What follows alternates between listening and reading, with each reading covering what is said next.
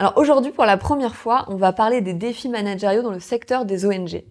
Pour ça, j'ai invité euh, Magda Thomas, qui est l'ancienne directrice du réseau Forus, dont elle vous dira euh, plus de choses tout à l'heure, et qui est aussi coach, facilitatrice, consultante dans le secteur des ONG. Bon, salut Magda Salut Camille bah, Écoute, je suis super contente qu'on fasse cet échange ensemble parce que ça fait un moment qu'on discute ensemble euh, du sujet qu'on va, aborder, qui est le management dans les ONG. Et peut-être qu'on pourrait élargir euh, au sens organisation ou domaine un peu public. Peut-être des fois, on va prendre ces, ces chemins-là. Peut-être avant qu'on commence, Magda, euh, je vais te laisser te présenter.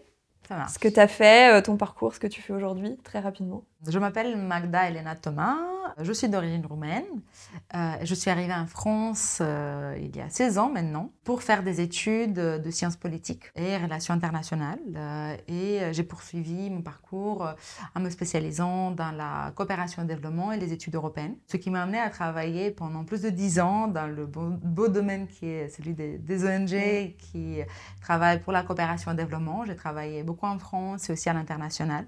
Et euh, j'ai passé la plupart euh, de, ces dernières années euh, au sein d'un réseau international d'ONG qui s'appelle Forus. Et j'ai quitté mes fonctions de directrice de Forus en avril 2020.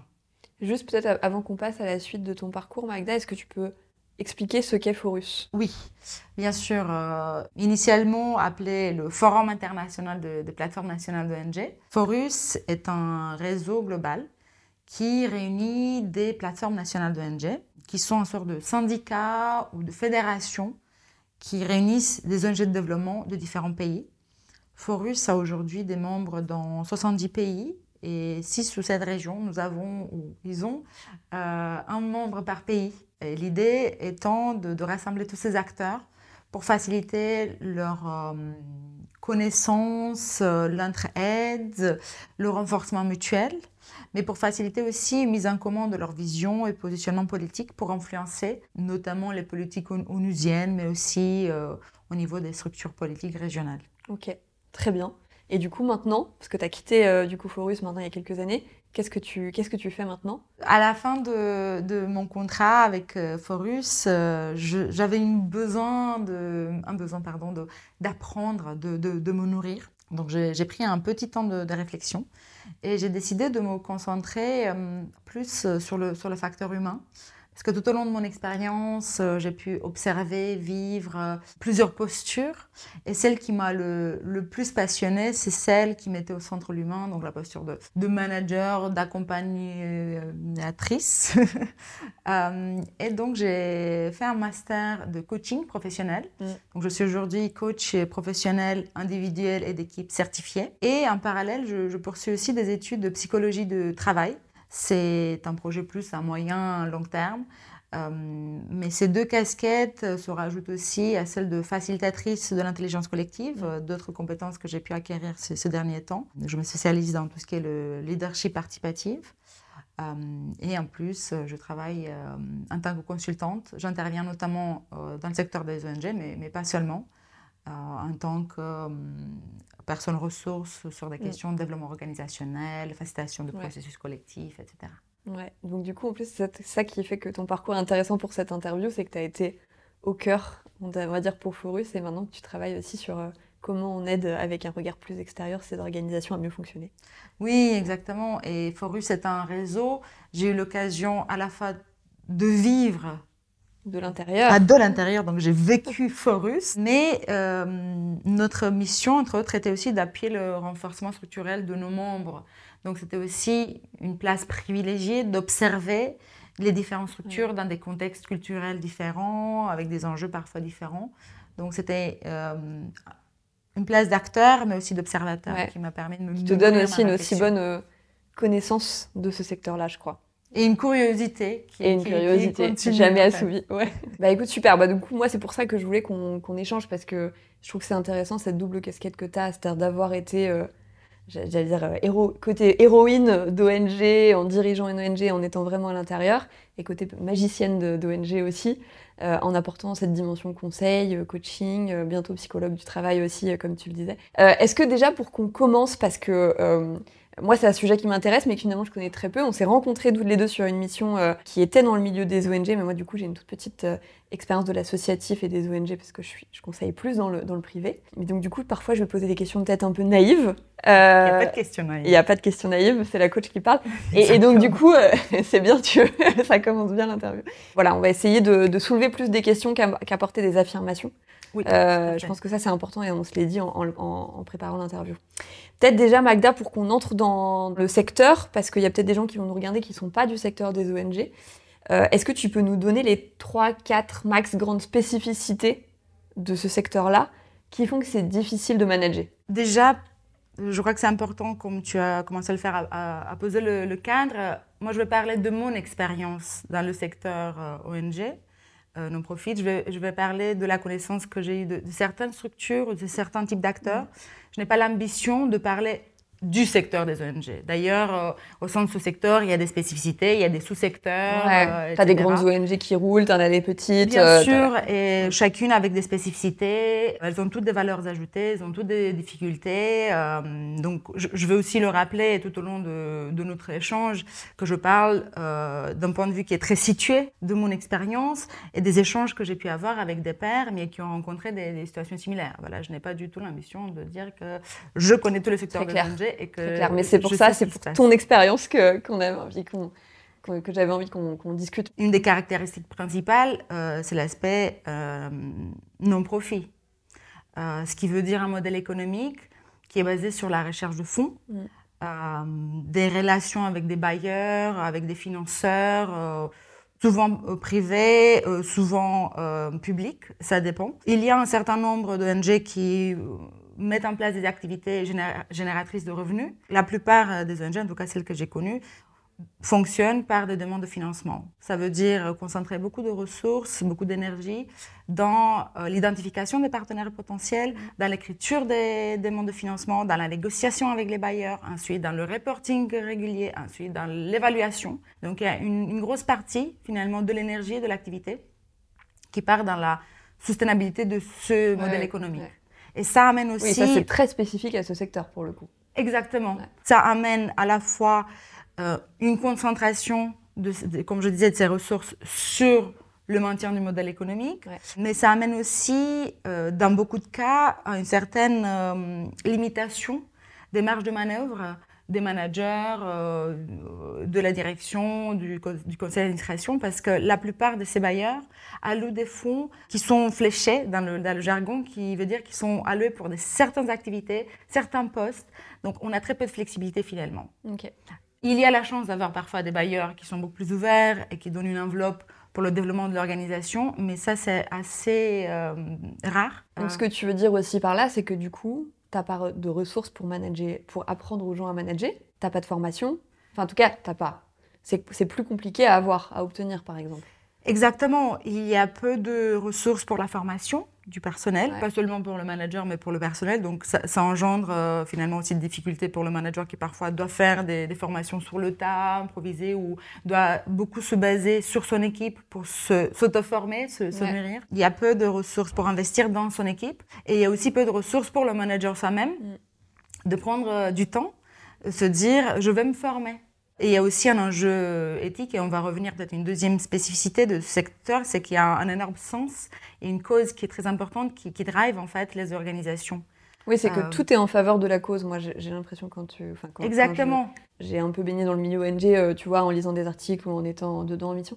Il y a, y a, vraiment une orientation qui est mise de, de, l'ensemble de l'énergie sur la cause. J'ai envie de dire qu'il n'y a que la cause qui, qui, qui, importe. En fait. Qui importe. Euh, et, et, et d'ailleurs, on peut comprendre parce que c'est des causes qui sont tellement nobles, quand même, la plupart du temps, même toujours, je pense. Et qui sont fondatrices, parce que comme pour une société privée, euh, moi je connais pas le secteur privé finalement, mais euh, si une société privée se crée dans le but de euh, apporter un changement dans le monde, mais aussi faire du profit, et c'est ça qui va finalement l'idée toutes les activités, l'orientation, la stratégie, ben pour une ONG, pareil, c'est le sens qu'elle se donne. Et le sens, c'est souvent euh, la cause, la mission, la vision du monde qu'elle essaie de, d'apporter de, quotidiennement. Ouais. Euh, donc cette cause, elle est finalement euh, omniprésente dans l'activité, comme je disais, dans le déroulement des stratégies. elle peut être très motivante. elle peut aussi avoir un effet euh, parfois, euh, je ne veux pas dire démotivant, euh, mais un, effet frustrant parce qu'elle est tellement large, ça nous dépasse, et qu'à chaque fois on essaie d'ouvrir pour se rapprocher un peu plus de notre objectif, et finalement on a l'impression qu'on n'y arrive jamais. Je discutais avec des collègues en France, mais aussi à l'international par rapport à ça. Le fait qu'elle soit si loin de nous, cette cause finalement, elle nous, parfois, elle nous limite dans nos, capacités d'auto-évaluation. Donc, on se remet toujours en question. Est-ce qu'on arrive vraiment à, faire ce qu'on doit faire? Est-ce que nos moyens sont les bons? Donc, il y a aussi une interrogation permanente, en tout cas au niveau du, leadership, mm. de mon côté euh, et, du côté des collègues que j'ai pu côtoyer. En plus du faire, il y a aussi ce questionnement permanent est-ce qu'on fait bien, où on va, comment on peut utiliser au mieux les ressources qui sont très limitées Pour une cause qu'on qui, n'est jamais assouvie en fait. Exactement. C'est ça parce que tu vois, je prends la fin dans le monde. Bon, c'est un peu cliché, mais tu vois, ça dit quand même quelque chose. C'est que tu n'as jamais fini d'éradiquer la faim dans le monde. Alors, euh, tu pourrais dire dans n'importe quel business, tu n'as jamais fini de développer. Mais, mais quand même, tu as, des espèces de jalons qui te font dire que je pense que là, tu des, des ampleurs, tu vois, ou quand tu bosses pour le changement climatique, ou bon, des sujets comme ça, on, déjà on est tellement loin et, ça se creuse tellement, mais t'as jamais fini. Et donc ça, j'aimerais bien qu'on y revienne tout à l'heure aussi pour se dire, ok, comment en tant que management, en tant que manager, pardon, je mets un système de management qui aide à se dire, ok, où est-ce qu'on en est mm-hmm. et comment je motive des gens dans la durée Mhm. sur quelque chose sur lequel il faut accepter qu'on n'est jamais arrivé en fait. Oui, et même si la cause est plus petite, parce que de toute façon les ONG se professionnalisent de plus en plus, il y a aussi des vrais stratèges derrière, les ressources intellectuelles sont extrêmement importantes, il y a aussi une capacité à, rétrécir, disons, le focus, mais néanmoins, si on se dit on veut contribuer à améliorer euh, la situation d'un tel pays sur cette cause, il y a toujours des choses à faire il y a toujours un ouais, donc c'est ça qui peut être vertigineux quand même. Et c'est aussi quelque chose qui peut euh, stimuler l'innovation et la création et l'énergie. L'idée, c'est comment Mais ça, ça demande peut-être d'être managé aussi. Exactement. Tu vois Exactement. De quelle manière on regarde? Parce que parfois, ça suffit justement de faire un pas de côté, de regarder différemment. Et ce qui devient une frustration, bah, ça peut être un levier de création. Et ça, toi, Magda, notamment quand tu dirigeais Forus, t'arrivais à l'animer, à faire en sorte que ça soit pas de la frustration, mais que ça devienne un vecteur d'innovation, de créativité, ça, ce côté où bah, il y a toujours des choses à faire en fait, parce qu'on n'est jamais arrivé. Ce qui a été intéressant dans Forus, c'est qu'on est parti d'une vision qui était euh, très ambitieuse. Au début, Forus euh, se voulait l'ONU des ONG. Ah Donc l'ONU qui ressemble les gouvernements de tous les États, Forus voulait le réseau international qui ressemble toutes les plateformes d'ONG de chaque pays. Ce qui était extrêmement beau et ambitieux et important, mais finalement qui manquait de concret. Donc euh, au fil des années, au fil des expériences, on a, on a eu aussi beaucoup de frustration, utilisé beaucoup de ressources, parfois trop, euh, dans cette cause qui était trop large, peut-être pas assez centrée, et, mais finalement, on est arrivé à se dire finalement notre impact, ce sera plus plus utile si on arrive à euh, contribuer au renforcement des acteurs nationaux. Donc il y a eu un changement où mon équipe aussi a pu mettre plus de, ils ont plus d'attention, plus de ressources, être beaucoup plus en lien avec les acteurs nationaux, avec un but précis. On va appuyer le renforcement de ces plateformes nationales. On ne va pas regarder, oh là là, au niveau international, comment on va changer. Mais finalement, on dit, OK, quel est notre impact? Et donc, j'ai vu ça dans les activités quotidiennes de l'équipe, à avoir des projets plus spécifiques, à avoir des, des contacts, parce que c'est aussi important, soit des bénéficiaires, soit des partenaires, mais être aussi connecté à la réalité, pas seulement dans son bureau à envoyer des mails. Et ça, ça, ça nous a pris euh, quelques années. Quand tu dis ça nous a pris quelques années, déjà, toi, le fait que tu te dises, tiens, en fait, là, on est, on est en train de bosser sur un truc qui est trop éloigné et du coup, ça génère des difficultés, ou toi, tu l'as vu tout de suite et tu as mis du, du temps à, à organiser les choses? Non, je, l'ai appris. Euh, tu, tu l'as vu avec, avec le recul au fil des années. J'étais jeune, j'étais jeune quand j'ai pris ce poste. T'es toujours d'ailleurs, donc j'imagine, ouais. T'étais bien jeune. euh, et c'est ça aussi, c'est important de se dire qu'en tant que jeune, jeune, manager, même si j'étais pas, j'avais pas la fonction qui disait, euh, enfin sur la fiche de poste manager, j'étais seule. Et ensuite, j'ai embauché une ou deux personnes qui travaillent avec moi. Donc, dès le départ, j'étais la coordinatrice. Et ensuite, mon poste a été changé officiellement en coordinatrice et ensuite directrice.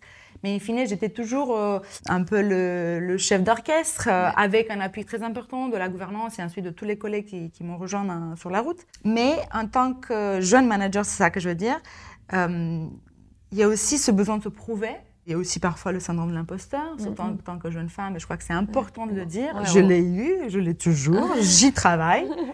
On va en reparler aussi de ça, ouais. Et je ne me sentais pas, justement, juste pour finir sur ta question, je ne me sentais pas encore en mesure de dépasser le cadre. Mm. Justement, cette ambition qui était très grande, ben, j'ai essayé de voir comment je pouvais me dépatouiller mm-hmm. pour y arriver, ou en tout cas avancer vers. Ouais. Et c'est avec le recul, avec l'expérience, avec les difficultés, pour pas dire des échecs. Je me suis dit non, en fait, il faut qu'on fasse différemment. Et c'est pas écrit dans, écrit dans des textes sacrés. On peut toujours, un, restant fidèle à l'intention de départ, à l'ambition voilà, que tu t'es fixée, on peut être plus stratégique et plus pragmatique. Du coup, si, j'essaie de reformuler ce que tu dis, parce que ça, je pense que c'est utile, mais, mais d'ailleurs, tu vois, c'est valable chez vous. Peut-être qu'il faut y être encore un peu plus attentif, mais en fait, dans le privé, c'est pareil. Enfin, tu vois, je pense que dans le privé ou dans n'importe quel secteur, c'est te dire, OK, on a une ambition, Mm. qui, est, euh, qui est noble, qui est vaste, pour vous notamment, euh, qui peut être loin aussi, parce que quand tu travailles sur une cause qui est dans un pays et que toi tu es dans un bureau à Paris, il y a aussi euh, quelque chose qui est presque de l'ordre de, l'abstrait quand même. Ce que tu as fait, toi, c'est de réussir à décliner ça en une stratégie et en des objectifs qui vont être du coup beaucoup plus concrets et du coup aussi beaucoup plus mesurables. Mm. C'est ça que tu as réussi à faire et que tu as décliné ça dans ton équipe. Et j'imagine que du coup, ça permet aussi de mesurer le chemin parcouru. Oui et d'avoir cette capacité d'auto-évaluation dont tu parlais tout à l'heure qui manque parfois. Tu vois, ça je le vois dans, dans, plein de boîtes, c'est que des fois les, les, les équipes font énormément d'efforts, elles ont plein de victoires mais on ne les voit plus. Parce qu'en fait, on est noyé par le quotidien et par ce qui arrive devant, c'est-à-dire plein de vagues qui t'arrivent comme ça, surtout dans un contexte de crise euh, successive euh, qui se superpose comme en ce moment. En fait, des fois, c'est bien aussi de se mettre une pause et de regarder ce qu'on a fait, mais pour ça, il faut avoir mis en place des objectifs qui te permettent de faire ça. Donc toi, ça c'est la première chose que tu as, que as réussi à faire. Enfin, la première chose, une des choses que tu as mis en place. Et qui a eu, oui, et qui a eu euh, des impacts vertueux, quoi. Ah, sachant que bien sûr, c'était pas c'était pas parfait, c'est toujours un cours. Je me doute, ouais. Surtout quand on travaille avec euh, bah, l'humain, quand on travaille avec des organisations de la société civile, toute évaluation est bien sûr est partielle euh, et le chemin parcouru peut être il y a une partie visible et une partie qui est invisible. Donc il y a mm. toujours cette petite part de frustration. On n'a pas tout réglé parce qu'encore enfin, on n'est pas dans l'industrie pour dire OK, on a réussi à faire. Non, non, non, je, me doute. Mais c'est pour ça. Et euh. d'ailleurs, comment tu trouves des objectifs qui restent mesurables sans, euh, tu vois, est-ce que c'est est -ce c'est du chiffre Est-ce que c'est autre chose? Enfin, tu vois, Est-ce que tu as des exemples de comme ça, comment tu as mis en place cette stratégie-là? C'est plutôt le processus qui est important pour l'identification de ces objectifs qui ont un sens, et qui peuvent être mesurables et qui peuvent contribuer justement à l'avancement et à la, aussi à la, motivation de l'équipe, des, membres. Le processus qu'on a mis en place, c'est euh, vraiment la, co-construction. J'ai eu aussi la chance de pouvoir recruter toute mon équipe. Ça, c'est important, je crois, de, le noter. Comme le projet a grandi, et, j'ai eu l'occasion, enfin l'opportunité aussi de, de, recueillir de plus en plus de fonds. J'ai pu recruter une équipe qui était motivée et qui était euh, déjà je crois, soudé quasiment dès le départ. Ah, c'est toi qui as choisi, tous les gens qui t'ont rejoint, tu les as choisis. Ça, c'est très important. Et ensuite... J'imagine que tu n'as pas toujours fait les choix que tu espérais, etc. On reviendra, et il y a aussi des efforts économiques. Mais du coup, il y a cette équipe qui a co-construit finalement tu, cette tu, réflexion. Tu n'hérites pas d'une équipe, c'est toi qui l'as construit. Ça, c'est vrai que euh, c'est difficile, c'est de l'énergie, mais c'est aussi un avantage. Exactement. Et ça nous a permis de réfléchir ensemble justement sur ces objectifs qui seraient plus, plus utiles, plus porteurs de sens pour nous et pour nos membres. Ensuite, c'est bien sûr pas seulement l'équipe.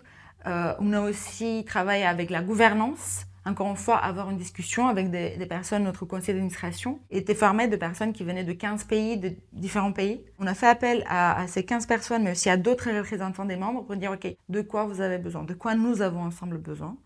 Euh, qu'est-ce qui est réaliste Voilà les, ressources qui peuvent être disponibles de la part de tel et tel et tel mm, bailleur. Mm. Quelle est la, la meilleure manière de les, de les utiliser Donc, tout ça pour dire que l'objectif ne se décrète pas à mon sens, ça se construit, mais d'une manière structurée, avec une intention, et avec aussi un cadre qui permet de prendre des décisions, de faire des choix.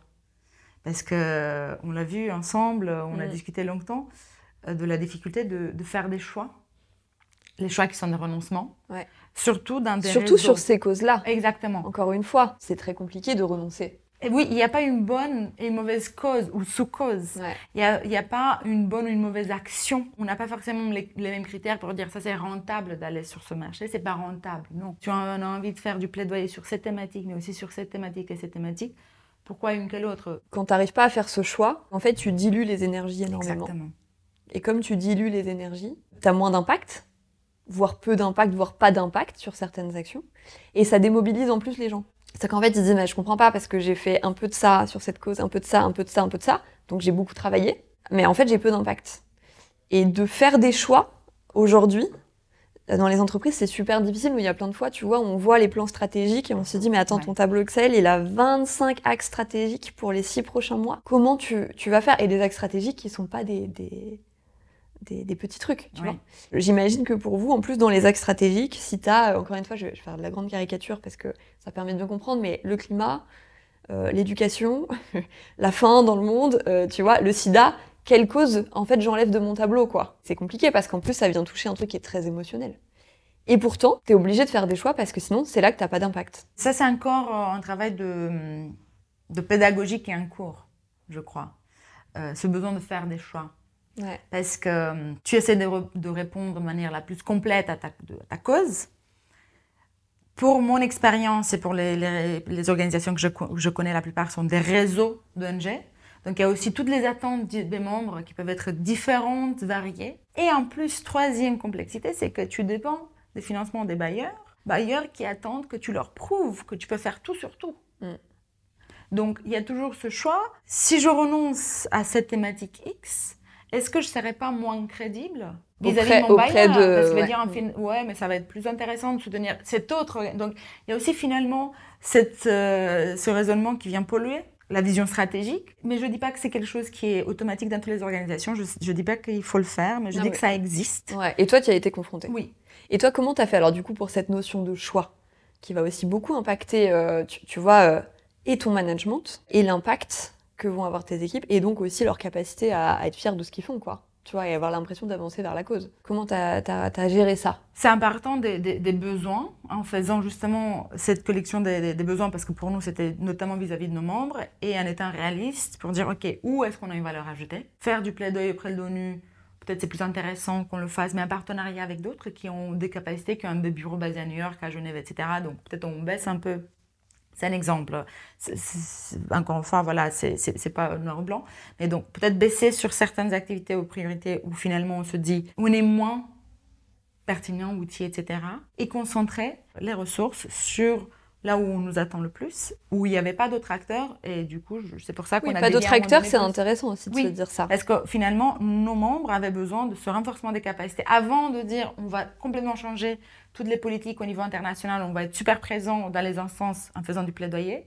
Mais pour faire du plaidoyer, il faut les informations, il faut les capacités, il faut les membres. Juste quand tu dis faire du plaidoyer, Magda, je sais pas si tu peux peut-être expliquer. Parce que c'est influencer, en fait, faire de, voilà, faire de l'influence politique. Mettre en place des actions euh, d'influence, ouais quand tu fais tout ça, donc là tu nous le présentes et effectivement il y a des choix rationnels en fonction de là où il y a des acteurs et pas d'acteurs, là où est-ce qu'il y a des vrais besoins, pas de besoins, là où est-ce qu'on a les compétences, pas compétences. Alors ça paraît évident comme ça, mais en vrai c'est un vrai travail à faire. Ça nous a pris des années, euh, je dis pas que ça se fait un jour. Ah non, je, me doute. Mais je pense qu'il y a une dimension moi que je trouve intéressante et qui vient peut-être polluer toute cette réflexion, mhm. c'est l'émotionnel mhm. que tu peux avoir parce qu'il y a des choses déjà que tu préfères faire que d'autres. Mhm.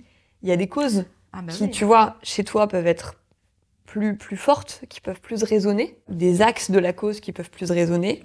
T'as beau te dire que l'analyse rationnelle montre que c'est pas là qu'il y a le plus de besoins et qu'il y a peut-être d'autres acteurs, toi, tu as trop envie d'y aller. Tu vois et, je pense que l'émotion, parce qu'en fait, c'est un milieu où il y a beaucoup de valeurs, il y a beaucoup de convictions, il y a beaucoup d'éthique, peut-être plus quand même qu'ailleurs, on dire. C'est une des caractéristiques aussi. C'est une des caractéristiques. Donc, tu as toute cette, cette émotionnelle qu'il faut gérer et qui peut-être vient faire faire des choix des fois qui sont pas justes. Comment toi tu gères cette dimension émotionnelle quand il faut faire des choix tactiques, stratégiques et qui du coup requièrent quand même pas mal de rationalité? Comment je l'ai géré ou comment j'aurais dû le gérer? Parce que euh, bah, dis-nous comment tu l'as géré, puis après comment tu aurais dû le gérer, parce que du coup, ça veut peut-être dire que tu es tombé dans, dans, certains pièges sur, ce, sur cette dimension. Il y a beaucoup de, de valeurs qui infusent notre travail, notre manière d'être quand on s'engage dans ce secteur, euh, on y vient aussi pour, euh, pour ça, pas forcément pour un salaire, même si ça devient plus professionnalisant, donc de plus en plus, des personnes viennent aussi pour des carrières. Oui, en général, tu viens pas pour le salaire. Tu viens aussi, pourquoi pas, pour une carrière, ou Bien sûr. aussi un tremplin, etc. donc je ne dis pas qu'en En tout cas, quand tu commences par ça, c'est pas ton driver principal. Non, mais il peut y avoir aussi de plus en plus, justement, je lisais des, des, des, lectures. D'ailleurs, il y a très peu de lectures sur le management en ONG, ce qu'on se disait aussi. Mais bon, il y a aussi de plus en plus de personnes qui viennent pour faire carrière. Mais cette euh, digression à part, donc il y a beaucoup de valeurs, il y a beaucoup euh, d'attentes aussi. Donc moi, en tant que manager, pendant très longtemps, j'étais dans l'idée que mon équipe doit être dans une harmonie totale, que je dois toujours maintenir. Toi, c'était ton leitmotiv en tant que manager? Oui. directrice, tu te disais, il y a la cause, mais je veux que la cause finalement vampirise pas tout non plus. Oui. Et qu'il y ait une harmonie dans l'équipe dans l'équipe avec les membres, parce qu'encore une fois, c'est aussi une spécificité des managers managers. Moi, je, je manageais l'intérieur, donc l'équipe, mais je me retrouvais aussi à manager mon conseil d'administration qui était à l'international, qui était éloigné finalement de nos réalités. Je me retrouvais aussi à manager la relation avec les membres. Parce qu'encore une fois, un réseau n'existe pas si ses membres ne sont pas impliqués, ne voient pas la valeur ajoutée, etc. Donc, j'essaie toujours de m'assurer qu'il y a cette harmonie dans l'équipe, dans les relations avec la gouvernance, entre la gouvernance et l'équipe aussi. Ce qui a fait que parfois certains choix n'ont pas été faits parce que je me disais on va toujours trouver un compromis. J'étais toujours portée par le compromis, par la négociation, ce qui en soi, je, enfin, je suis toujours fidèle à, ces valeurs. Je n'ai jamais été euh, un manager qui impose des choses. Euh, néanmoins, parfois, je me suis retrouvée dans une situation où j'ai évité de faire des choix en essayant de, contenter un peu tout le monde, ce qui a fait qu'on s'est retrouvé à chasser trop de, lapins. En roumain, on dit on chasse plusieurs lapins en même temps. Euh, c'est ça l'expression Ouais, je crois que c'est lièvre en français. Non en français, c'est lièvre, ouais. Chez nous, c'est lapin. c'est lapin. Donc, on, s'est retrouvé à chasser plusieurs lapins, ce qui voulait dire qu'on était tous un peu fatigués de la chasse. Et, que... est-ce que vous rameniez beaucoup de lapins? Exactement, c'est ça. c'est ça surtout. Du coup, tu te retrouves à faire des non-choix parce que tu veux contenter tout le monde. Oui. Du coup, tu as un plan stratégique qui ressemble à bah, plein, plein, plein, plein, plein, plein, de possibilités. Le c'est que les plans stratégiques, de toute façon, sont des guides. Et dans le plan stratégique, tu peux toujours dire oui, mais ce mot-là, ça veut dire qu'on peut aussi aller là. Ouais. Même si le, tu vois des ouvertures un peu partout. Ouais, mais donc du coup, toi, ce que tu, à ce moment-là, quand même, ce que tu t'es dit, ou ce que tu te dis a posteriori maintenant, oui. c'est est-ce que j'aurais dû être plus cadrante, quitte à frustrer des, des des membres, des collaborateurs, mon conseil d'administration À suivre aussi plus mon instinct et à me dire voilà la manière dont je vois les choses. Je comprends qu'il y a des affinités, il y a des besoins et des valeurs, mais prenons de la hauteur avec, je crois, une certaine méthodologie et peut-être aussi la posture de, coach manager euh, euh, que j'avais pas forcément à l'époque ou, peut-être j'avais mais juste partiellement. J'aurais pu arriver à des consensus, à des négociations, à une co-construction de solutions qui était peut-être plus pertinente que d'essayer de, de, garder tout ça sur la table. Et donc, ça veut dire dire non aussi parfois. Oser dire non. Oui. C'est pas simple déjà. C'est pas du tout simple. Dans peut-être dans la vie, c'est pas simple, mais peut-être dans ce secteur encore plus. Non, non, parce que hum, on revient aussi au fait que les personnes s'investissent beaucoup, les collègues qui sont salariés, mais souvent qui acceptent de travailler pour des salaires qui sont pas à la hauteur de leur qualité, euh, performance, etc.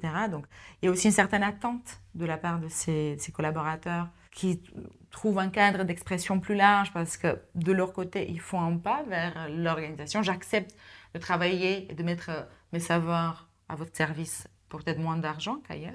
Mais de l'autre côté, j'attends aussi que vous faites aussi que vous fassiez un, pas vers moi avec plus de flexibilité et que vous, Mais quand tu dis flexibilité, qu'on s'entende, ce que tu mets derrière, c'est quoi qu'on me qu'on m'embête pas, trop qu'on me je sais pas si c'est un... manage pas trop de manière contrôlante voilà c'est plutôt ça c'est quoi c'est qu'on me mette pas trop de cadres pas trop de limites voilà c'est plutôt ça c'est plutôt ça. Donc il y a cette attente euh, de, de, de la part des, des, collaborateurs. Donc ça aussi ça parfois ça ça et du coup c'est une attente qui est tacite tacite ou pas moi ça m'est arrivé euh, d'avoir une discussion avec une collègue qui était tout à fait pertinente une collègue euh, d'ailleurs qui était plus âgée que moi, qui était très professionnelle, on travaillait très bien ensemble, et je savais pertinemment que je n'avais pas le budget pour la payer euh, tant qu'elle méritait. Ça, ça a fait partie vraiment de la discussion dès le départ. Tu veux dire tant qu'elle méritait en termes de compétences et de savoir-faire par rapport à, à de, de par son expérience, par son CV en fait. Mais c'était le deal de départ. C'était le deal de départ. D'ailleurs, même avant de la rappeler dans le deuxième entretien, je lui ai bien posé le cadre. Je lui ai dit, écoute, nous, on est limité par les ressources. Ton CV est impressionnant, ça pourrait nous intéresser, voire euh, ça pourrait beaucoup nous intéresser. Mais voilà la situation. elle a été d'accord. Donc elle est rentrée dans le jeu dès le départ en sachant.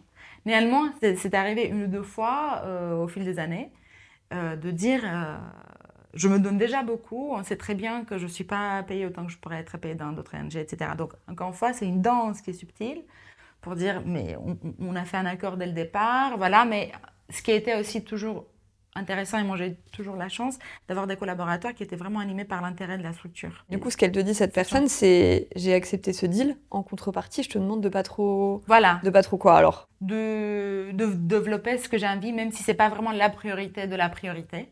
Euh, parce que je sens qu'il y a quelque chose. Et là, encore une fois, je crois que ça se négocie. Ça, il faut faire confiance à ses collaborateurs. Et au moment où c'était vraiment en dehors de la stratégie, ça a été non, mais avec discussion. Et là où c'était possible. Et là, tu arrivais à dire non oui, parce qu'il y, avait y avait un manque de ressources en fait. C'est aussi une des, une des difficultés, mais aussi euh, peut-être euh, un des éléments qui peuvent permettre parfois de dire non, c'est que tu peux toujours dire on n'a pas les ressources pour, ce qui est vrai parce qu'on est tellement figé. Pour que tu mettes ça en place. Donc ça, ça, peut, ça, donne finalement aussi un, outil au manager pour... Mais, euh, mais, du coup, tu vois s'il y a cette... Euh, je ne sais pas si c'est une croyance ou attente tacite ou non des collaborateurs qui, qui viennent et qui disent euh, en gros je je suis pas beaucoup payé je m'investis beaucoup. Donc m'en demande pas trop non plus sur le côté cadre. Enfin tu vois et cadre quand je dis cadre ça veut dire peut-être quand il faut recadrer il faut recadrer. Quand il faut faire des feedbacks difficiles tu vas les faire euh, quand il faut dire non, il faut dire non. Enfin, tu, tu, vois. Comment toi tu le gères ça? Comment quoi tu le gères quand tu manages une équipe de euh, X personnes qui ont toute cette attente-là et que toi, en fait, tu as quand même des choses à délivrer pour la cause hein? ouais. Comment tu fais? Parce qu'en fait, sinon, c'est vide l'anarchie quand même. Exactement. Euh, je crois que dans tout, dans tout le cadre est, est, essentiel. Dans toute relation entre deux humains, dans une structure, dans notre entretien, etc. Donc, poser, discuter. Si on revient vraiment à cette question de, du salaire, de la rémunération, c'est quelque chose qui doit être abordé dès le départ. Finalement, pour voir, OK, quels sont et de quelle manière, finalement. Oui, mais surtout qui, qui, ne doit pas, si tu veux, pour moi, ça ne doit pas être excluant. Le deal de départ doit être aussi, oui, tu vas être moins bien payé, tu choisis de venir parce qu'il y a une cause et que, et que tu vas aussi apprendre et, te, et te nourrir, etc. Pour autant, je vais te mettre Bien sûr. un cadre qui est à mon avis très simple parce qu'il faut, il faut quand même réguler, il faut animer un collectif. Je vais te mettre un cadre, donc parfois on aura des moments où je te, peut-être que tu seras pas à la hauteur et je te le dirai. Tu vois, on aura peut-être des moments difficiles où il faudra jouer certaines règles du collectif. Et est-ce que ça, tu as l'impression que finalement, euh, cette partie, cette deuxième partie du cadre est lâchée parfois je, crois que c'est important aussi de, parler dès le départ qu'en plus de la rémunération, il y a aussi d'autres avantages, comme tu dis, euh, l'apprentissage, il y a aussi dans, certaines structures, il y a la possibilité de développer parfois ses compétences linguistiques, euh, de rencontrer des personnes d'autres cultures, de voyager, etc. Donc déjà, il faut parler dès le départ que finalement, quand on intègre une organisation, c'est pas juste pour le salaire, et négocier ce cadre. Dans les plus jeunes structures que j'ai pu voir, je crois que c'est venu graduellement. Je crois qu'au départ, surtout si on intègre une personne, oui, on improvise. Le, cadre, ça va aller. Ça va aller. On intègre la, deuxième. Bon, elle essaie de se caler un peu sur, sur ce qui existe. Et il y, a des, il y a des moments où moi j'ai eu un changement d'échelle. On est à, la fin, on était une dizaine entre salariés et temporaires, etc. Et là, effectivement, on a eu besoin euh, d'avoir euh, team workshop, pas forcément team building, où on s'est posé tous, surtout qu'on était à l'international. Euh, mon équipe n'était pas du tout basée dans les mêmes locaux, donc la plupart de nos échanges avaient lieu par euh, Skype à l'époque, ensuite Zoom. ça remonte. Ouais, bah ouais. Mais moi, j'ai commencé, c'était Skype, et avec euh, Google Translate aussi, qu'on utilisait tous les jours, qui était très mauvais aujourd'hui, il est très bon. Et on a eu besoin, à un moment donné, quand on a eu ce changement d'échelle, à dire, en fait, ça marche plus. Parce qu'il y avait aussi l'idée d'une famille ou d'une bande de copains qui, qui, travaillent ensemble pour changer le monde. Et je crois qu'il y a dans la maturité de l'organisation, il y a toujours un moment déclic où il faut prendre recul pour dire on ne peut pas continuer sur cette euh, sur ce base parce que, on, et on parlait aussi de, de ça auparavant, le fait on peut plus se baser sur l'idée que la cause va autogénérer des comportements vertueux et que tout le monde finalement va aller dans la même direction parce que la cause va nous porter, mm, mm, mm. parce que ensemble la lumière de là. Non, non, il y a des individualités, il y a des attentes, il y a des besoins. Euh, encore avec toutes les bonnes intentions, c'est humain qu'à un moment donné, ça part dans tous les sens. Toi, tu as eu l'impression à un moment que ça partait dans tous les sens et tu te dis, attends, je me suis laissé dépasser parce qu'on est en mm. train d'être, tu vois, le côté bande de copains, mais en fait, euh, où il y a ces valeurs, ces émotions qui commencent à s'affronter et qui donnent un truc qui est pas du tout vertueux. Qui est pas vertueux parce que ça vient entraver, mm-hmm. l'harmonie que tu avais envie de mettre en place, qui était importante pour toi, et parce qu'en plus, ça vient pas servir la cause. Je l'ai vécu, oui et non. Euh, parce qu'au moment où je, changeais je sentais pardon, qu'on change d'échelle, on avait organisé un atelier euh, d'une semaine avec une facilitatrice externe qui nous avait aidé à décider comment on travaille ensemble, oui, outils, de te faire challenger par l'extérieur, ouais. Voilà, ça c'est pour nous ça a été très intéressant, très important. Et on essayait de le refaire une fois par an parce qu'encore une fois, moi j'avais l'enjeu que l'équipe était à distance, ce qui faisait qu'il était parfois plus difficile d'avoir un, esprit d'équipe. Mais en même temps, ça rendait aussi les choses plus faciles parce qu'il n'y avait pas les, des petites tensions quotidiennes qu'on peut vivre dans une équipe qui partage les mêmes locaux, etc. Donc c'était un avantage, un désavantage. Donc je n'ai pas forcément senti cet, cet éclatement total. Mais tu as, vu des premiers signaux? J'ai vu des premiers signaux. tu t'es dit, OK, si je fais pas quelque chose, on va, on va partir là-dedans. Et après, ce que j'ai vu moi comme danger à un moment donné, où l'équipe pouvait vraiment euh, aussi en souffrir et du coup aller dans des directions différentes, c'était un trop de travail que moi j'avais amené. D'ailleurs, c'est aussi une des raisons pour lesquelles j'ai décidé de, quitter parce que je, dis, je me suis dit, je risque de me brûler et je risque de brûler aussi mon équipe parce que toujours en voulant rajouter, rajouter des, des, éléments. Finalement, chacune, voilà, chacune des personnes de l'équipe travaillait tellement, mais finalement dans son coin parce que courait après ses propres objectifs, qu'on avait plus du mal à faire équipe, sauf à certains moments. Donc, on, a, j'ai eu aussi besoin de réajuster un peu ça. Et au moment où j'ai senti que j'avais envie de me donner un nouveau souffle, mais aussi de donner un nouveau souffle à cette équipe, euh, j'ai négocié. Euh, T'es parti. Mon départ, et ça s'est très bien passé. Mais hum, quand tu dis j'étais en train de me brûler, c'est-à-dire, tu sais que c'est quoi? C'est que tu travaillais trop? Oui. Que toi-même tu t'étais un peu aveuglé par la cause? Que c'était il y avait trop de choses, tu vois? C'était quoi? En tant que personne, en tant que manager d'ONG, en tant que jeune manager aussi, on, tombe dans plusieurs travers et c'est humain. Il y a un peu le travers du syndrome du, sauveur, en fait. Je, voulais tout faire. Euh, je me disais, c'est moi qui va prendre Peut-être dit ouais, sur ça. C'est donc ce syndrome du sauveur. Quoi. Comment tu le définirais et comment tu l'as vécu? Parce que ça, je pense que c'est dans toutes les organisations, quand on manage, c'est un risque d'avoir ce syndrome-là. Alors peut-être encore plus là-dedans quand on voit l'étendue des choses à faire et l'amplitude de la cause. Mais peut-être, ouais, raconte-nous un peu ça. En tout cas, la manière dont moi je l'ai vécu, c'est que hum, j'ai pris vraiment ce projet, cette organisation à cœur. Le symptôme le plus problématique, c'est que les nouveaux arrivants dans l'équipe, au début, ils me disaient c'est ton bébé. Donc dès le départ, comme j'étais seule sur le projet, ce projet qui a grandi ensuite avec une équipe, mm. je me suis dit il faut que ça marche et c'est de ma responsabilité que ça marche.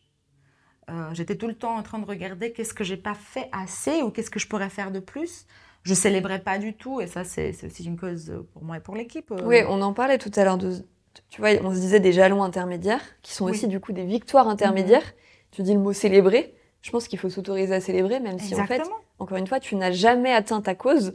C'est pas une raison pour ne pas euh, célébrer des succès, quoi. Et, des avancées qui sont même des petits pas, mais. Voilà, et valoriser parce que ça, ça te motive toi, ça motive ton équipe. Euh, et ça, tu l'as pas fait assez, tu trouves Au début, non. Bon, j'avais d'autres personnes qui, peut-être on parlait de ça, de, qui, essayaient justement de, de, me porter un peu, mais moi, avec moi-même, voilà, tout le temps, du début à la fin, je me disais qu'est-ce que j'ai pas fait assez, qu'est-ce que j'ai pas fait de la meilleure manière, qu'est-ce que je pourrais faire, comment, comment, qu'est-ce qui me manque?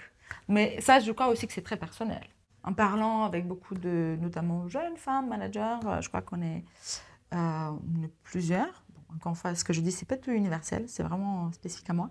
Donc, syndrome sauveur, à tout, porter, tout vouloir faire, et aussi apprendre sur les épaules, finalement, certaines difficultés de l'équipe. Ce syndrome sauveur, plus mon envie qui est toujours de l'harmonie, je me souviens, à chaque fois qu'il y a une petite tension. Oui, parce qu'il y a ça, tu veux de l'harmonie, voilà, c'est ton, truc de, manager, ouais, Ça, de leitmotiv, tu veux de l'harmonie, que les gens soient bien au boulot. Et en même temps, tu as le syndrome du sauveur. C'est vrai que peut-être les deux en même temps. Et du coup, dès qu'il y avait une ça donne tension, un petit je cocktail, la sentais euh, Ouais. Je me sentais responsable, mais vraiment, je la sentais physiquement. physiquement Dès qu'il y avait une petite tension. Et les tensions sont saines. Les tensions, si elles sont pas dans la violence, elles sont révélatrices des besoins, des réalités, et créer le dialogue, etc. Donc il faut pas. Mais moi, à cette époque-là, euh, pour moi, euh, c'était ah j'ai failli dans ma tâche de manager. Ah ouais, au moindre truc, tu te disais ça. Pas loin, oui, euh, voilà. Mais donc, donc j'avais toujours cette attention en plus. Donc c'était la réalisation du travail en interne, le management de l'équipe, la relation avec la gouvernance, la relation avec les bailleurs plus cette pression, il faut que ça roule, il faut qu'il y ait de l'harmonie. Et je sais que je parle de mon expérience personnelle, mais cette complexité de responsabilité, elle est propre, je crois, à tous les managers de petites, moyennes ONG. Du coup, il y a une surcharge. Donc ça, c'est une des difficultés. Euh, comme je dis, voilà, ce besoin d'harmonie faisait que j'évitais les conflits. On travaillait bien, mais les gens n'osaient pas forcément dire certaines choses. parce que moi, je n'osais pas le dire, ou parce que moi, je ne créais pas le cadre pour qu'eux, ils osent. Mm. Finalement, je me suis rendu compte à quel point ma personnalité, ma manière de faire, ça infusait toutes les relations, surtout dans des petites structures. Ce que tu veux dire, c'est que comme tu créais pas des espaces où les gens pouvaient exprimer leurs frustrations et les tensions, c'était quoi? C'était soit les gens les gardaient pour eux, soit limite il y avait des bruits de couloir où ils en parlaient en bilatéral ou tu vois? C'est peut-être ça qui crée un environnement euh, qui devient plus, plus, plus très harmonieux. J'essaie de me remémorer des, choses ou des exemples. Euh, on avait des réunions d'équipe euh, bah, régulières en ligne, mais en présentiel, c'était notamment une ou deux fois par an.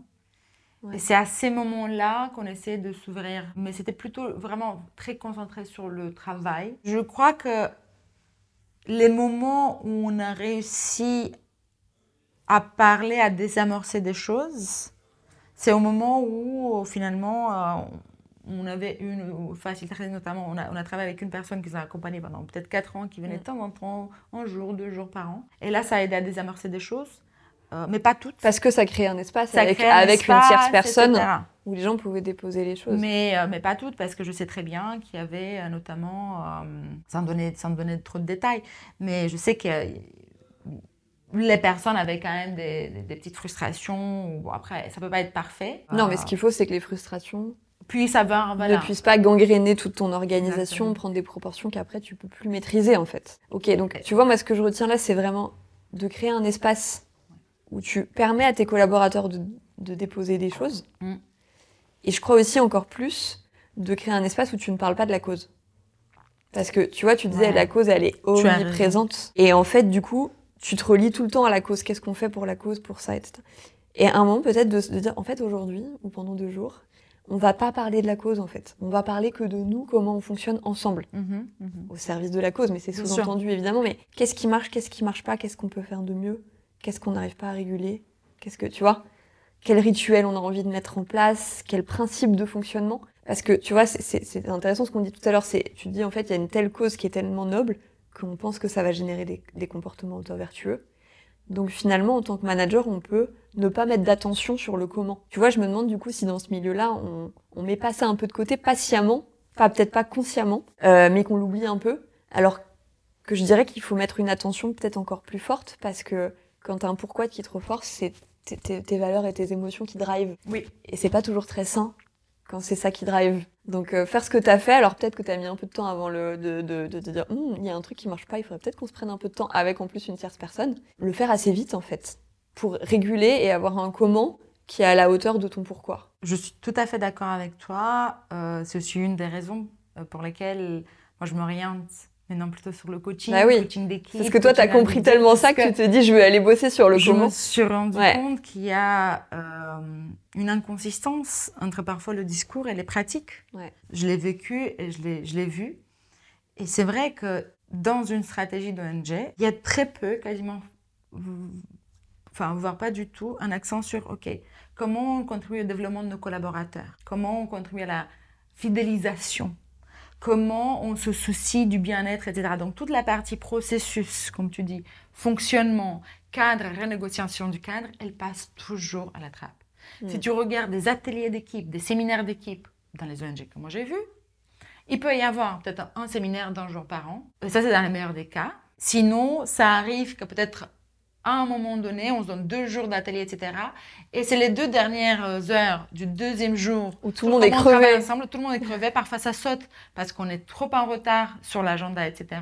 Et du coup, il y a très peu d'accent, en fait. Et ça s'explique peut-être parce qu'on n'a pas assez de ressources, encore une fois, parce que les bailleurs attends, les bailleurs ne vont pas nous financer pour faire des blabla entre nous, de dire est-ce que tu vas bien, comment je pourrais t'aider, etc. Il y a, non, c'est pas, leur, c'est pas leur sujet. Non, non, non, pour eux, c'est pas leur sujet. l'école tu m'as Donc c'est toi en tant que manager, tu dis ok, mais il faut, il faut que je m'occupe du comment, il faut que je m'occupe de mon équipe. Et d'ailleurs, c'est ça qui va venir nourrir la cause. Il faut être en fait. Il faut être astucieux et il faut aussi le défendre parce que parfois même la gouvernance, au-delà du beurre, parce qu'on peut dire oui, les externes, les méchants, mais non peut-être parfois il y a de la flexibilité parce qu'il y a des bailleurs qui donnent des financements pour des fonctionnements structurels, pour développement structurel. parfois le, conseil d'administration n'est pas conscient parce qu'ils disent mais en fait c'est super que tu veux t'occuper de tes équipes, de tes collaborateurs, mais regarde les gens sur le terrain, mm. comment et ils ont raison, comment ils en souffrent? Est-ce que on a le temps de gérer si une machine envoie un mail avec un ton un peu agressif, un machin. Mm. Parce qu'il y a des gens qui, se, en fonction de, des activités qu'on met, il y a des gens qui se font emprisonner parce qu'ils font une manif. Je ne suis pas du tout en train de faire une hiérarchie, je ne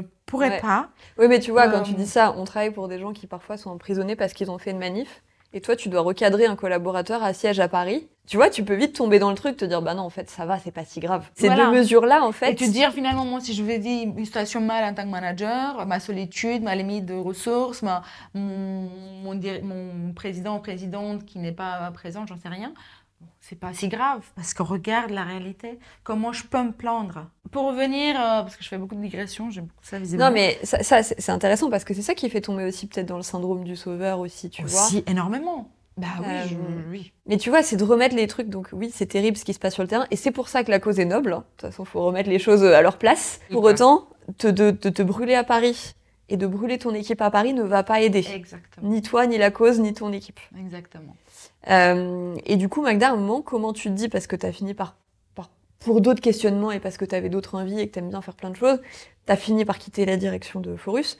Euh, mais est-ce que tu as fini par quitter le syndrome du sauveur ou tu es parti avec?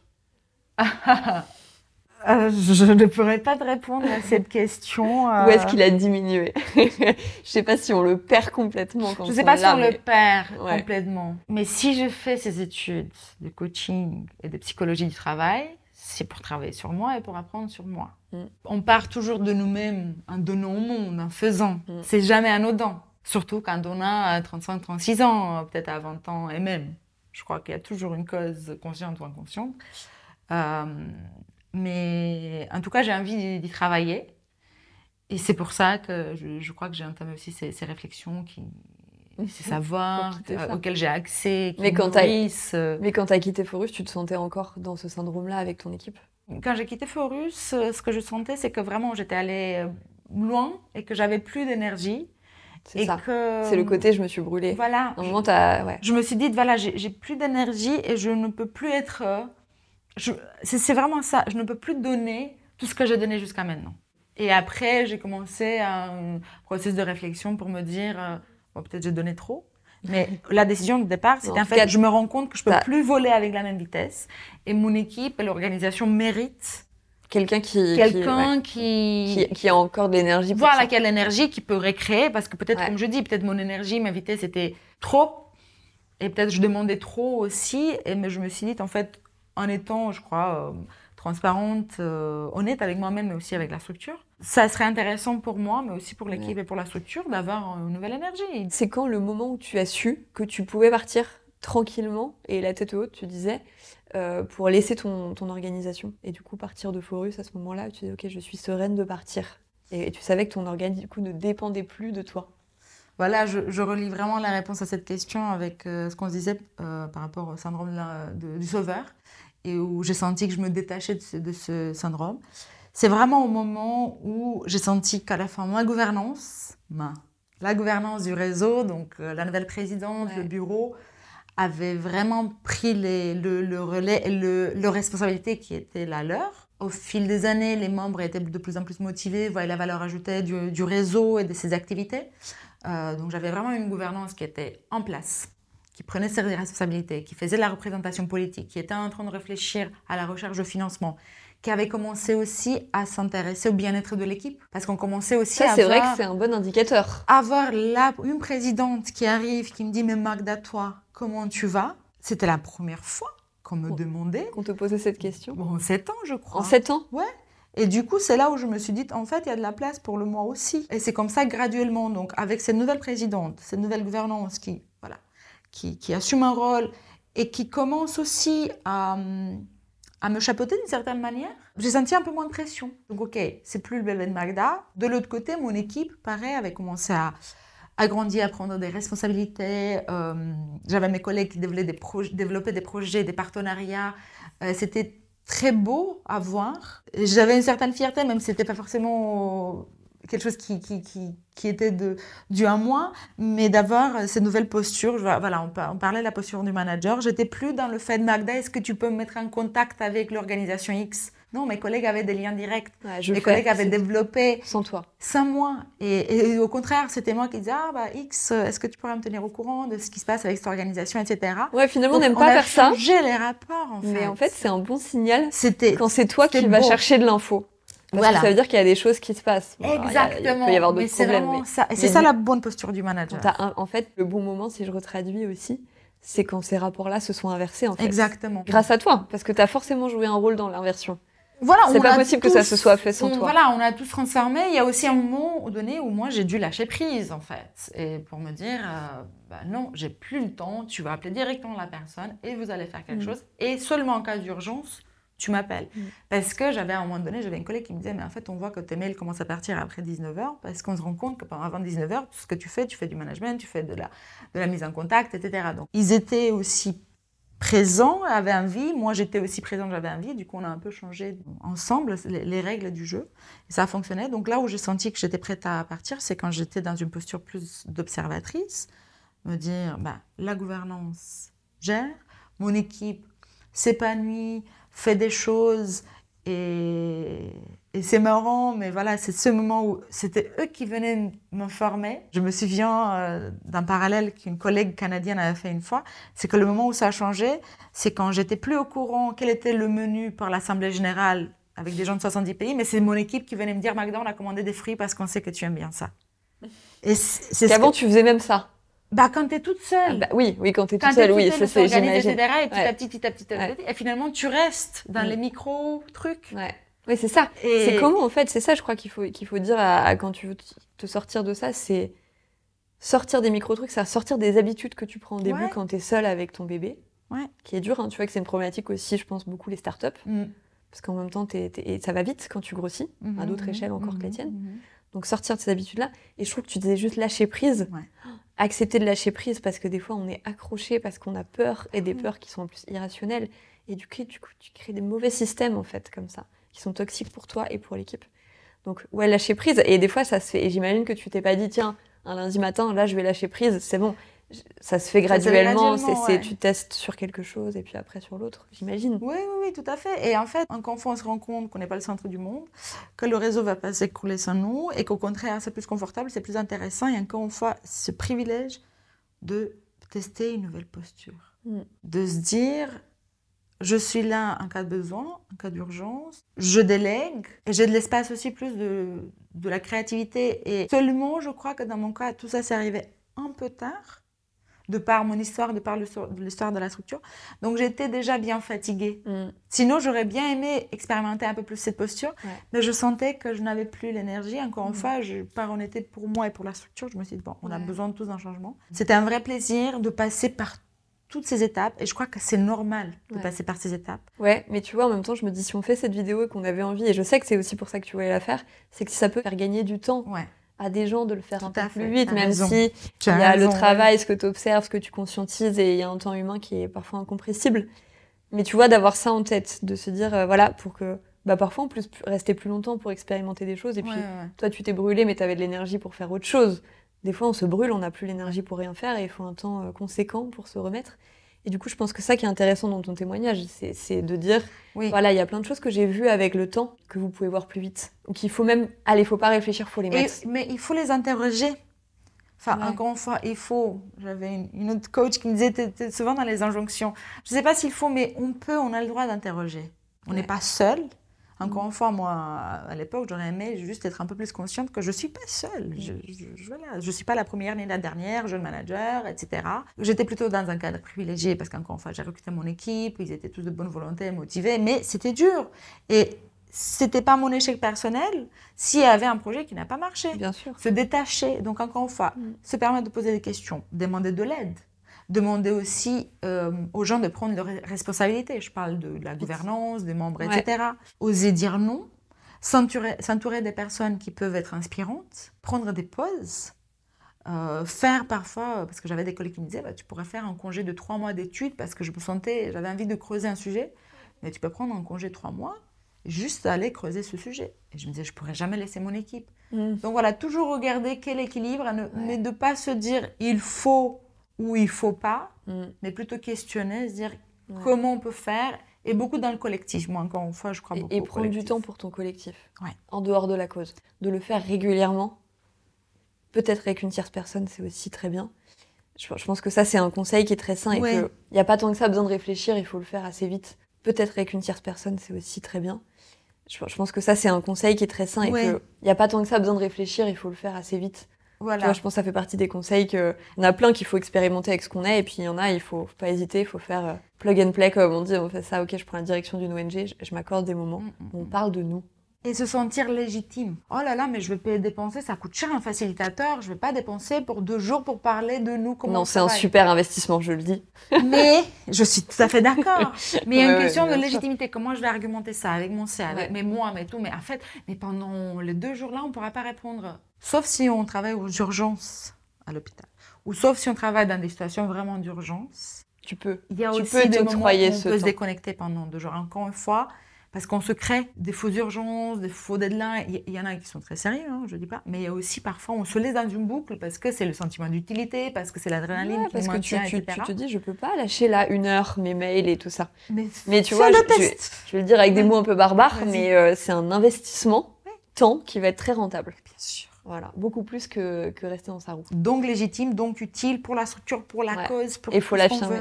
Mais tu vois, ça fait partie pour moi. Peut-être dans les ONG, tu, tu, me disais ça assez justement encore. Je veux pas faire de généralité non plus. Je pense que les gens qui deviennent peut-être qui prennent la direction d'une ONG, c'est plus parce qu'ils ont une vision politique. Ouais. Et peut-être moins une vision managériale, parce que c'est aussi moins qu'on leur demande. Ouais. Et est-ce qu'il ne faut pas aussi développer cette vision managériale autant que la vision politique en prenant ce genre d'initiative, et eh ça, ça, on va le faire et ça va être comme ça. Développer cette vision managériale, je crois que c'est clé, quoi. Moi, je l'ai vu dans beaucoup de, réseaux, notamment. Je dis pas du tout que c'est le, cas partout, mais euh, je l'ai vu beaucoup, où des personnes qui étaient aussi euh, impliquées plus sur des activités, sur un projet, etc., qui prennent de l'ampleur, et parce que la personne a toutes les capacités politiques, techniques, euh, on met la personne dans cette posture, c'est extrêmement pertinent et utile, avec le bémol qu'on on oublie souvent aussi de d'outiller un peu plus cette personne pour mm. ses nouvelles compétences. Mais tu vois, il y a l'outillage et ce que, tu, ce que tu développes comme vision. Et il y a les deux. Et tu as raison, il faut appeler des gens pour aussi s'en construire une. Parce que je pense qu'il y a plein de, de, de, directeurs d'ONG qui ont des visions managériales autant que des visions politiques. Dans les ONG, mais aussi dans tous les secteurs, parfois, euh, je vois des managers qui, qui, qui, ont envie de tout savoir et tout faire et se sentir frustrés ou parfois ne pas vouloir dire qu'ils n'ont pas telle et telle compétence. Et moi, ma vision de la chose, c'est au contraire. En fait, le manager, c'est finalement ce chef d'orchestre qui s'entoure des personnes qui sont même meilleures que elle ou que mm. lui sur des thématiques. Et finalement, son talent, ça va être la mise en harmonie de tout ça, sa vision. Mais on ne peut pas être bon sur tout. Mm. Et du coup, finalement, se dire quelle est ma bataille sur là où je veux être bon, c'est là et là. Et le reste, ben, je vais m'entourer des gens qui sont extrêmement pertinents sur des thématiques. Mm. Parce que si on se retrouve à être parfait dans la technique, dans le contenu, mais aussi le management, aussi la représentation politique, bah, on arrive à se brûler. Ou on se brûle les ailes. Mm. Donc voilà, c'est comment ne plus les brûler en mettant en place des meilleurs systèmes managériaux et des meilleures peut-être visions managériales. Voilà. Je pense que c'est ça que si j'essaie de résumer ce qu'on a essayé de se dire, c'est ça. Alors il y aurait encore plein de choses à dire, mais du coup on va s'arrêter parce que le temps a beaucoup filé. Oui. Et peut-être qu'il y aura d'autres choses qu'on pourra creuser une autre fois ensemble. En tout cas, merci beaucoup Magda. Moi j'étais super contente euh, bah, qu'on se revoie et puis qu'on puisse parler de tout ça. C'est chouette et puis j'espère que ça va aider des, des managers d'ONG à avoir quelques peut-être tu vois quelques astuces qu'ils n'avaient pas ou quelques prises de conscience plus, plus rapides. Bah, merci à toi, c'était vraiment une occasion énorme de parler de mon expérience, avec le recul parfois, parfois non, voilà, on n'a pas tout dit. on est en chemin. C'est subjectif, c'est partiel, c'est un chemin, de toute façon, le travail avec l'humain, c'est jamais finalisé, donc euh, c'est un beau chemin. Magda, si on a envie de faire appel à toi euh, pour euh, un appel à un ami, pour du mentoring, pour de la facilitation, enfin tout, ce que tu sais faire, où est-ce qu'on peut te, te, joindre ou te retrouver? Ah, Déjà avec plaisir, si des personnes ont été titillées, stimulées, sont curieuses après cette vidéo, déjà d'échanger. pas d'accord et qu'elles veulent pas débattre. Mais bien sûr, et qu'ils aiment débattre. Je crois que ça, ça, serait aussi très, très utile et constructif pour moi. Donc n'hésitez pas à me contacter pour ça. N'hésitez pas aussi, bien sûr, comme tu disais, pour la collaboration, pour du coaching, de la facilitation et autres. Je crois que le plus simple, ça serait de passer par ma page LinkedIn, euh, donc Elena Magda Thomas, euh, et euh, je, je, suis très réactive aux, messages que je reçois, aux bah commentaires. Euh, je crois que de nos jours, c'est le, le, plus rapide. Exactement, LinkedIn. Parfait. Bah, merci encore, merci Magda. À toi.